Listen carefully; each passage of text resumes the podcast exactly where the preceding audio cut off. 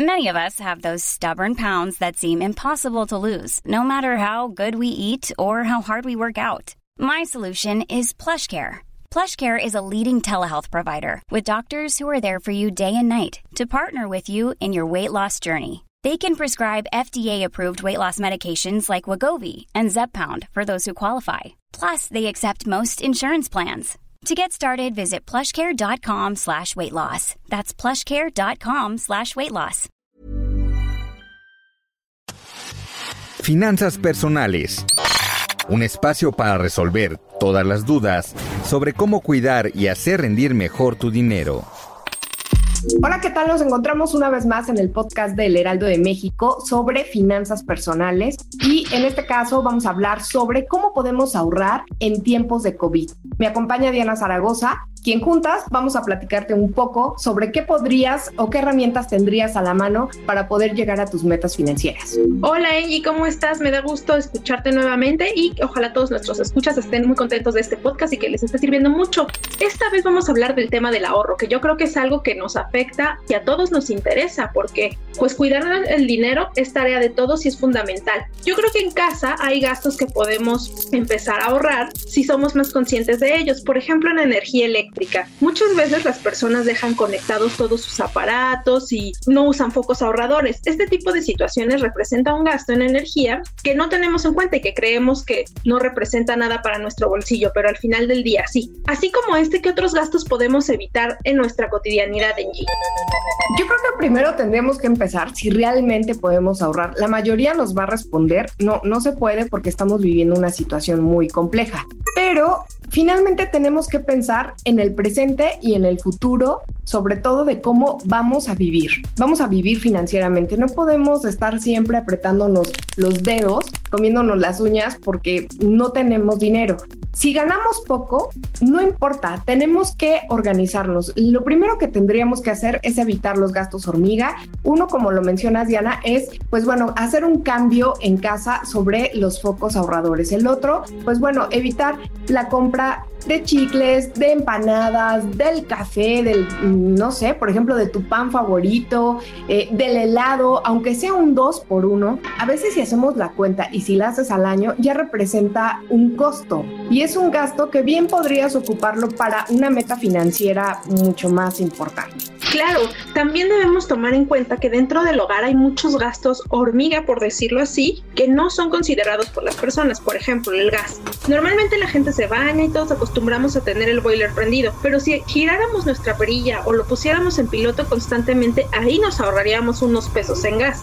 Que esto pues también es importante como lo dices, con esta serie de gastos microscópicos que no creemos que no representan ningún problema, pero a la larga pues ya van sumando varios Si pudiéramos dar algunos tips de ahorros, ¿cuáles serían los que recomendarías para las personas? Primero tendríamos que empezar, Diana, a hacer un presupuesto. ¿Cuánto es lo que dinero nos entra cada mes? Por ejemplo, si recibimos unos 10 mil pesos al mes, bueno, a partir de ahí hacer una resta de cuáles son los gastos fijos.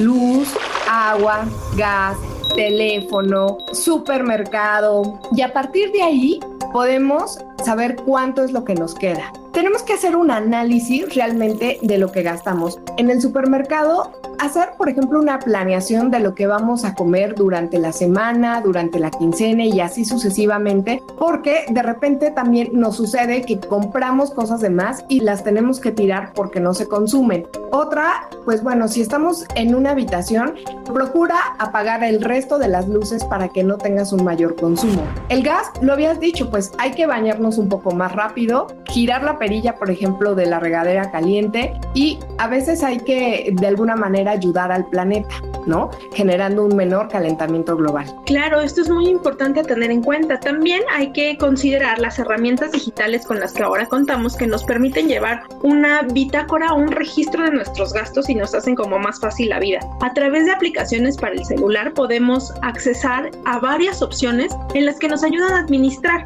Ahí podemos poner cuáles son nuestros gastos fijos, nuestros gastos de consumos básicos, que es todo lo que mencionamos ahora que tiene que ver con los gastos fijos de la casa, lo que necesitamos para salir y nuestros gustos, porque también creo que a veces privarnos de un gusto pues sí puede ser una opción, pero a largo plazo como que la gente se cansa y entonces empieza a gastar también en esto.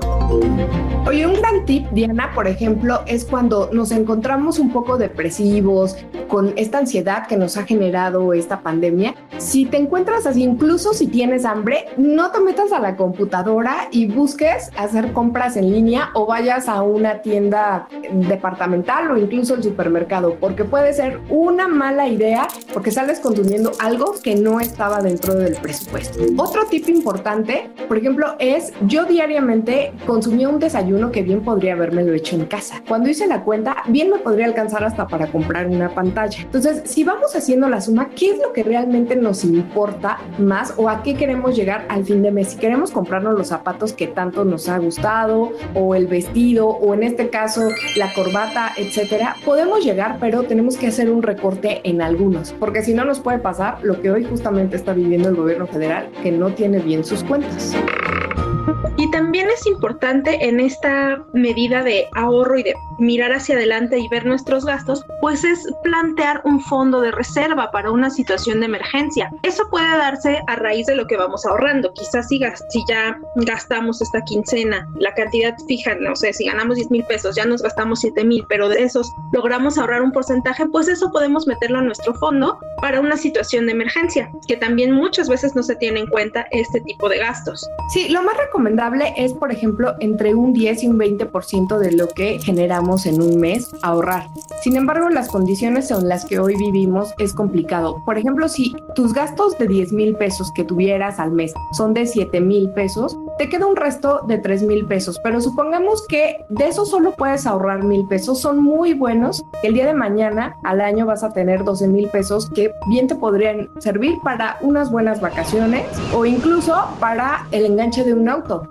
Exacto, que son cosas que ya planeándolo bien y a futuro, pues nos van a ser mucho más útiles que estar gastando en cosas que no nos van a representar algo a largo plazo, como son todos los gastos hormiga y estos pequeños tips de ahorro que podemos tener dentro de la casa. Dentro de casa y también hay que pensar en el futuro. Finalmente tenemos que visualizar cómo queremos vivir mañana. Eh, no podemos estar esperando la quincena y quedarnos tres o cuatro días sin dinero antes. Más bien hay que estirarlo un poco más y finalmente hacer un fondo de reserva. ¿Para qué? Para que podamos tener estas contingencias como la de salud o como aquellos gustos que ni siquiera hemos planeado, por ejemplo, el cumpleaños de la tía Yeya o de tu mamá o tu papá y que finalmente también son importantes, son emociones que nos hacen sentir bien. Exacto, creo que eso es lo más importante. Al final, eh, que estemos bien, que nos hagan sentir bien y que no nos sintamos culpables de tener algunos gastos extra por ahí de manera eh, pues desprevenida. Yo creo que con estos tips es mucho más fácil que las personas puedan tener con conciencia de los gastos que son inútiles y de los que sí pueden ser útiles y de cómo podemos ahorrar. Es importante que los tomen en cuenta para cuidar sus finanzas personales. Recuerden escribirnos a través de las redes sociales del Heraldo de México y háganos llegar sus opiniones sobre este podcast y los demás que hemos grabado. Mi nombre es Diana Zaragoza y me da gusto que estén con nosotros. Mi nombre es Angie Chavarría y la mayor recomendación que hoy hacemos es no generes más deuda. Cuida tu bolsillo. Finanzas personales. Aprende cómo cuidar y hacer rendir mejor tu dinero. Escucha y descarga un nuevo episodio cada 15 días en todas las plataformas digitales de El Heraldo de México.